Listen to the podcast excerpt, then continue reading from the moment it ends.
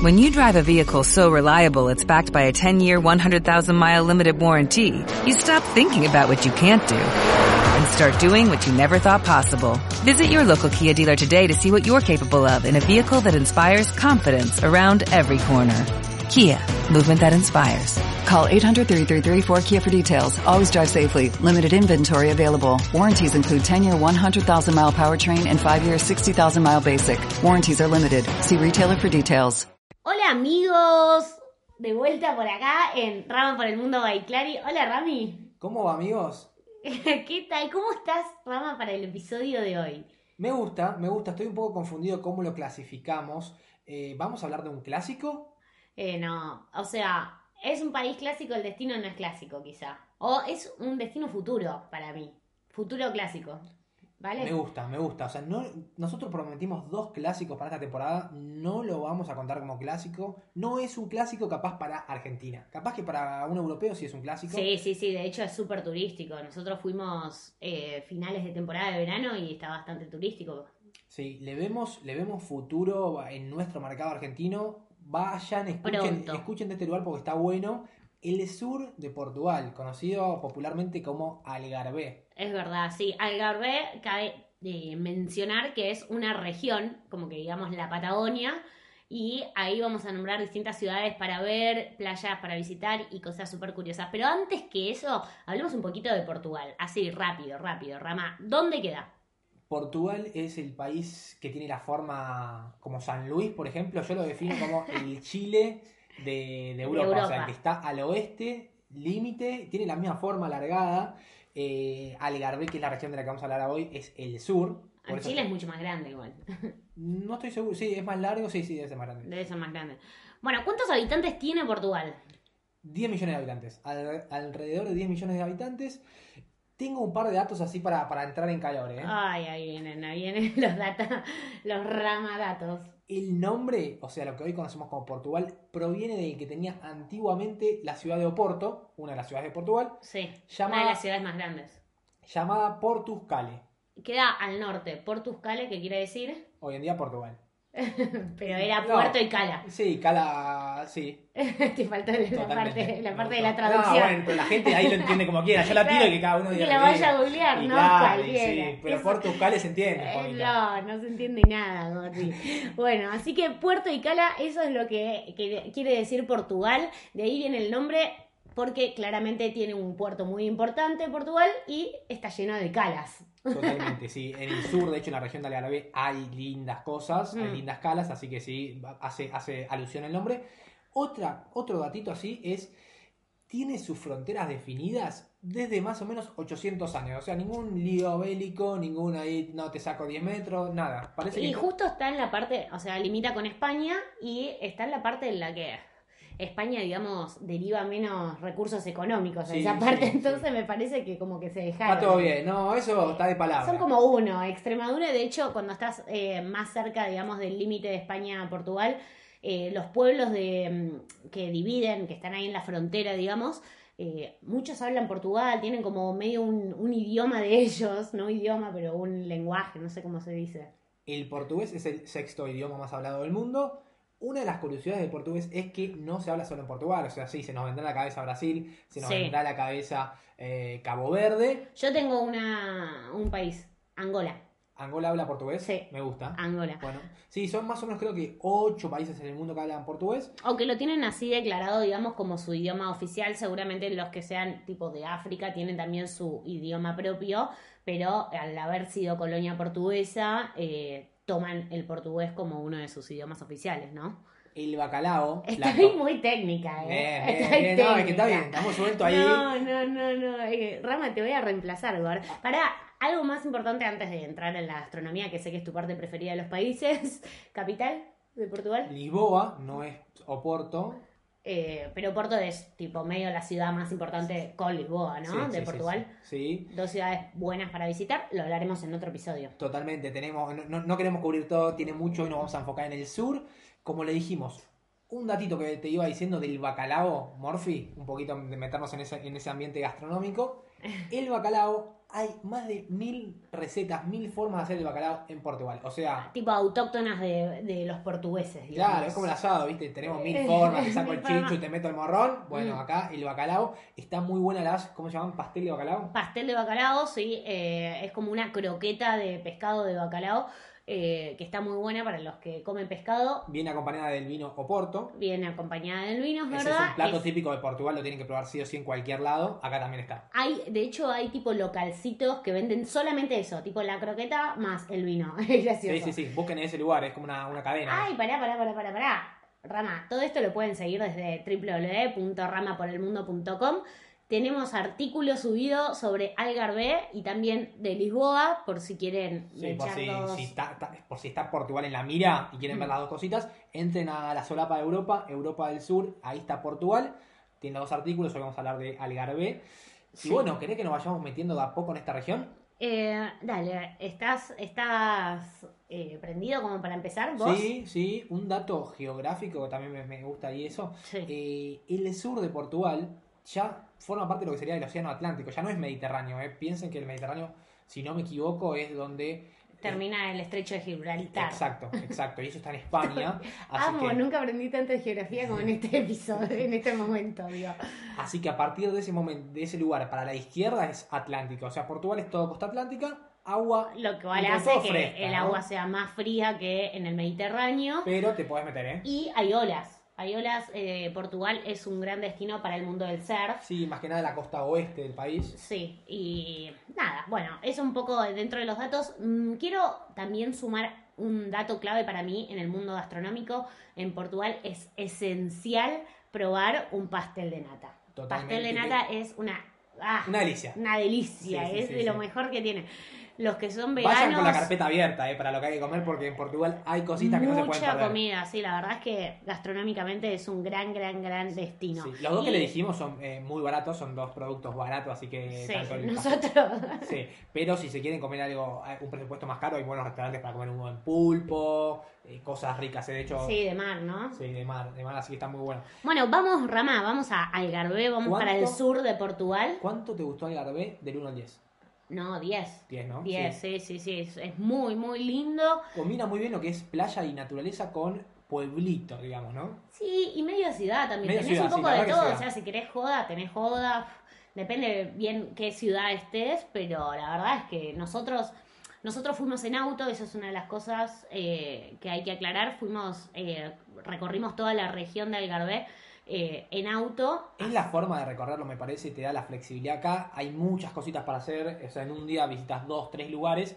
Creo que tener esa independencia vale la pena. Y también no es caro alquilar el auto, entonces está bueno, digamos, eh, hacer el recorrido porque te da la flexibilidad. Un día vas a una, o sea, si, si haces base en una ciudad, nada, no tenés mucho distancia entre una playa y la otra, entonces podés moverte libremente, ¿no?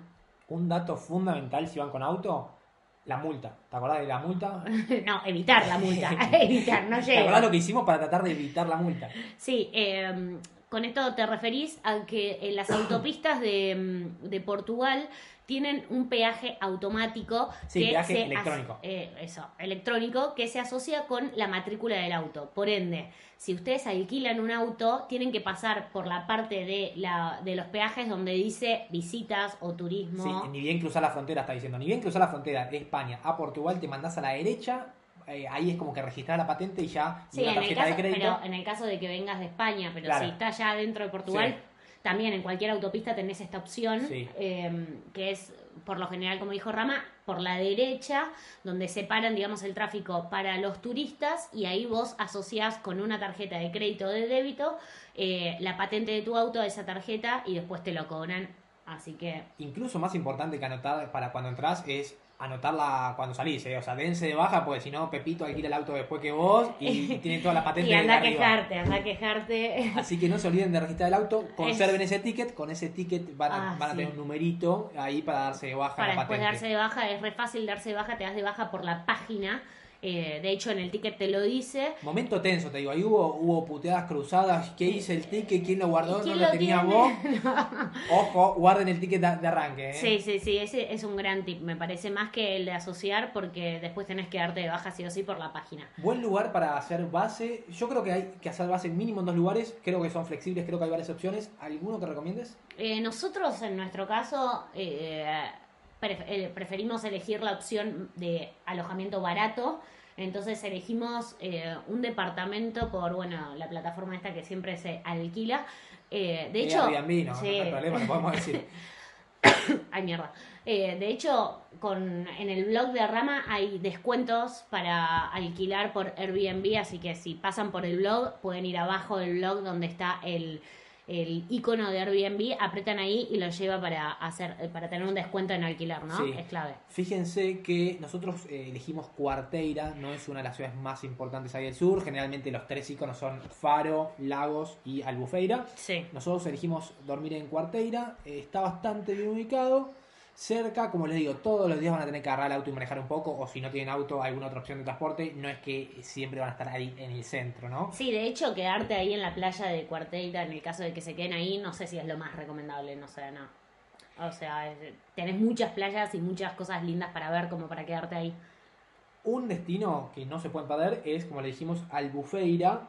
Es, eh, es ciudad, la definimos como ciudad ya, ¿no? Ciudad costera. Tiene playa muy buena, muy buena. Tiene como una parte alta que se va por una escalera mecánica, no se la van a perder, la van a ver sí o sí.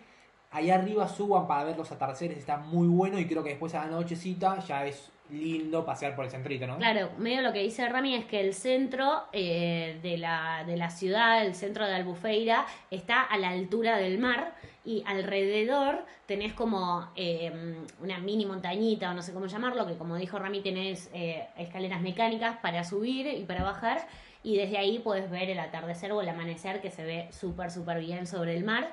Y eh, Albufeira es un gran, gran, gran destino para comer, Sí. Tiene una oferta gastronómica tremenda, muchísimos bares. mucho Más- ambiente, mucho Sí, ambiente. Restaurantes con diferentes estilos, o sea, tenés los que son más relajados, como capaz te sentás más en el piso, en una colchonetita, después los que son más chetos, más caros. Hay mucho, hay, Hay mucho. linda música, o sea, no es eh, movimiento pesado, pero sí es lindo para Sí, tomar unas copitas, es ¿no? medio bohemio también. En algunas esquinas tocan, eh, la gente, digamos, se paran ahí artistas a, a escuchar música y la verdad que está súper, súper lindo. Eh, como dijo Rami, tenés muchos eh, distintos tipos de restaurantes, distintos tipos de bares. eh, y varían también los precios, hay buenos precios tipo menú del día y esa onda. eh, nosotros comimos ahí, la verdad, súper, súper recomendable. Una cosa antes de seguir avanzando, Algarve es una gran, gran región donde eh, si sos fanático del golf, podés ir a pasarte unas vacaciones jugando al golf y estando en la playa, ¿no? Sí, nosotros no somos fanáticos del golf, pero pasamos por No somos muchísimos- fanáticos, de hecho no jugamos ni lo No. entendemos. Pero pasamos por muchísimos campos de golf y ves mucho cartel, se, se lo promociona mucho, debe ser un gran destino a, a nivel golf, así que tengan en cuenta, está bueno porque además eso hace el paisaje de ruta mucho más lindo, viste, y los campos de golf siempre están bien cuidados, está, está bueno. Ahora, si les gusta la joda un poco más pesada ya, Sí, tipo boliche, Sí. eh, bares ahí Mucha- puestos en la calle, mucha, mucha luz, música más fuerte, nosotros- luz LED, Sí. mucho estímulo visual, auditivo, joda, digamos. Vayan a la zona conocida como Strip, es la avenida Doutor Francisco Sacarneiro. Eh, A chequear ese portugués. Sí, tiene mucha mu- mucha oferta. Para nosotros fue, era medio intenso, ¿viste? Íbamos con más playa más relajada y era muy fuerte, mucho inglés, ¿no? Más- De hecho, preferimos nosotros más la onda del centro de Albufeira, pero bueno, nada, si les gusta algún día, están con amigos, con tu pareja, con quien sea, y quieren salir un poco así más fuerte, eh, es una gran zona esta. Sí, de hecho, De hecho, sí. es la zona. Sí, de hecho creo que igual tienen que ir a conocerla porque es muy característico, o sea, hasta turísticamente, van, toman una birra y siguen de última, pero vayan igual. Y- Bien. así que eso por, por el lado de, de Albufeira. Ahí tiene una playa muy linda también para tomar sol y relajar, o sea, está bueno. Quiero nombrar uno de los íconos de esta región del sur de Portugal, que es la, la playa y cueva de Benagil. Ah, sí, sí, sí, sí, sí. Es un gran destino. Como dijo Rama, es una cueva eh, que al lado tiene una playa. Em, Sí, para, para que se den una idea, más o menos una imagen en la cabeza como es, es una cueva que tiene dos entradas por el agua y una por el cielo, digamos. O sea, tiene tres agujeros, ¿no? Adentro tiene un poco de playa cuando la marea está más baja, a la noche creo que ya sube y no casi que no hay playa. De hecho, te recomiendan ir siempre a la mañana, antes del mediodía, porque por cómo entra la luz, como dijo Rama, en uno de los agujeros del, del techo, y también porque el agua no está tan alta, entonces tenés playa. Hay muchas formas para visitarla, tienen las lanchitas que vas a dar un paseo más turístico capaz, nueve personas en un botecito, las ves dos minutos y te vas. A nosotros no nos gustó esa, esa opción. Después podés ir nadando, está más o menos, que te diga, capaz a 150 metros de, de la playa. Pero el agua está fría, hay ola, hay mucha lancha que hace ahorita y si te ve sigue igual, o sea, qué sé yo. El agua está fría en serio. Sí, yo creo que la mejor opción es el paddleboard, nosotros hicimos paddleboard, alquilamos para dos, obviamente metimos uno más ahí en el medio. Nos fuimos a la mierda un par de veces, hay que decirlo. Y... Eh, cuando pasan los botecitos te querés medio morir, pero bueno, vas remando ahí, es divertido. Eh, para que se hagan un poco la imagen visual, cuando llegas a la playa tenés que bajar, digamos, llegás por arriba, porque como dijimos son todo medio calas, eh, bajás a la playa y cuando mirás el mar, o sea, no vas a ver ninguna cueva, lo que tenés de mano izquierda, digamos, mirando el mar, de mano izquierda es una piedra enorme, adentro de esa piedra está la cueva, Exacto. entonces tienen que saltear, eh, digamos, esa piedra por el mar para poder llegar. Una aclaración, esta parte del sur de Portugal siempre son playas, son playas y que terminan de forma acantilada con una tremenda roca, entonces vos no es una playa así muy ancha, muy larga, son muy finitas. Sí, son chiquitas. playas chiquitas. Y la parte de atrás es una tremenda montaña de que tendrá 30, 40 metros, entonces a veces te da... Acá justo el, el sol creo que va bien, entonces eh, tenés sol todo el día, no, no te hace sombra, pero el paisaje es fantástico, después es una roca de fondo enorme. ¿Cómo entrar cuando entren con el paddleboard? Van a hacer Sí. casi que van a barrenar la ola, se van a ir a la mierda cuando lleguen. Dejan el kayak ahí adentro y está bueno investigar. Es chiquito, eh, pero están buenas las fotos y da bien el sol, la verdad. Eh, es súper lindo, te sentás ahí, nada, no puedes llevarte, digamos, eh, un sandwichito o algo para sentarte ahí, porque como dijimos, nosotros llegamos con el paddle y nada, no Sí. podíamos arrastrar muchas cosas. Se te va a mojar un poquito el sanguchito, digamos. Una cosita importante a tener en cuenta. em, ¿Qué? Dale, Nara. ay, ¿qué te iba a decir? Me olvidé. Bueno, Ah, se fue, se fue. Uy, uy, uy, uy, uy, este bache. Bueno, Rama, sigamos entre las cosas para ver. Eh, si nos vamos de las cuevas, vamos en dirección a lagos. Hay dos playas muy copadas antes de llegar a la ciudad. Mira, nosotros la estuvimos, no hicimos base acá. La ciudad está muy buena. Eh, para pasar a comer, creo que está lindo. Hay mucho lugarcito. Es el centrito histórico de calle de piedra, calecita. eh, Mm, lo- Calecita, hay una claro, calecita porque- porque está justo ahí en el medio, ¿viste? Sí, Como que sí, sí. es importante acá eh, en esta parte del lago, la, la calecita. Es una referencia. De hecho, hay, o sea, en esta parte que dice Rami, en la parte de la ciudad que es como centro histórico, hay tipo ferias, locales turísticos, restaurantes, o sea, es un lugar que medio que te quedas a pasar el día medio como ciudad de playa, ¿no? Si están ahí en la ciudad, que, que es lindo, creo que es lindo para caminar dos, tres horitas, digamos, a, bueno, a nuestro ritmo, capaz que a veces puede quedar más tiempo.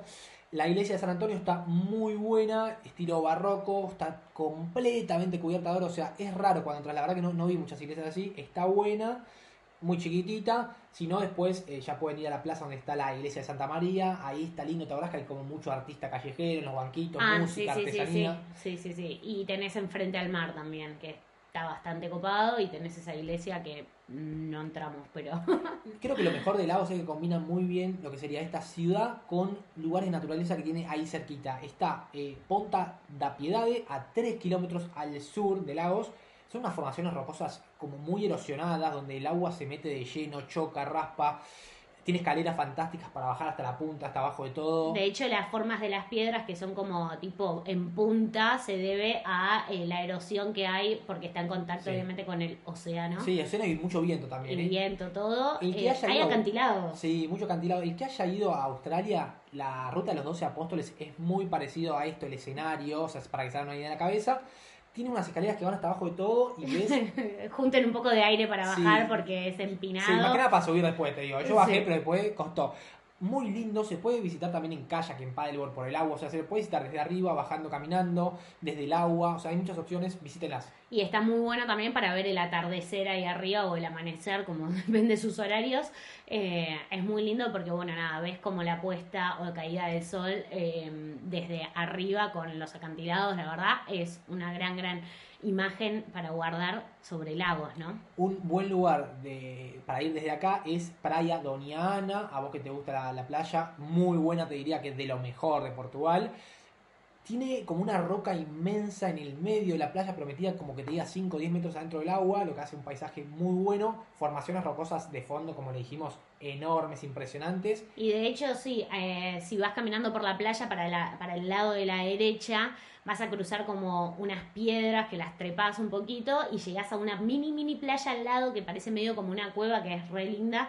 Eh, lo que sí, si está muy arriba el agua, seguramente no haya más playa. Sí, tengan en cuenta que nosotros eh, lo vimos de milagro porque vimos dos personitas saliendo ahí. Si no ven a nadie, vayan al extremo derecho de la playa, se van a tener que subir como unos escalones y después bajan, se meten por abajo una cueva y ahí tiene una playa privada que es fantástica.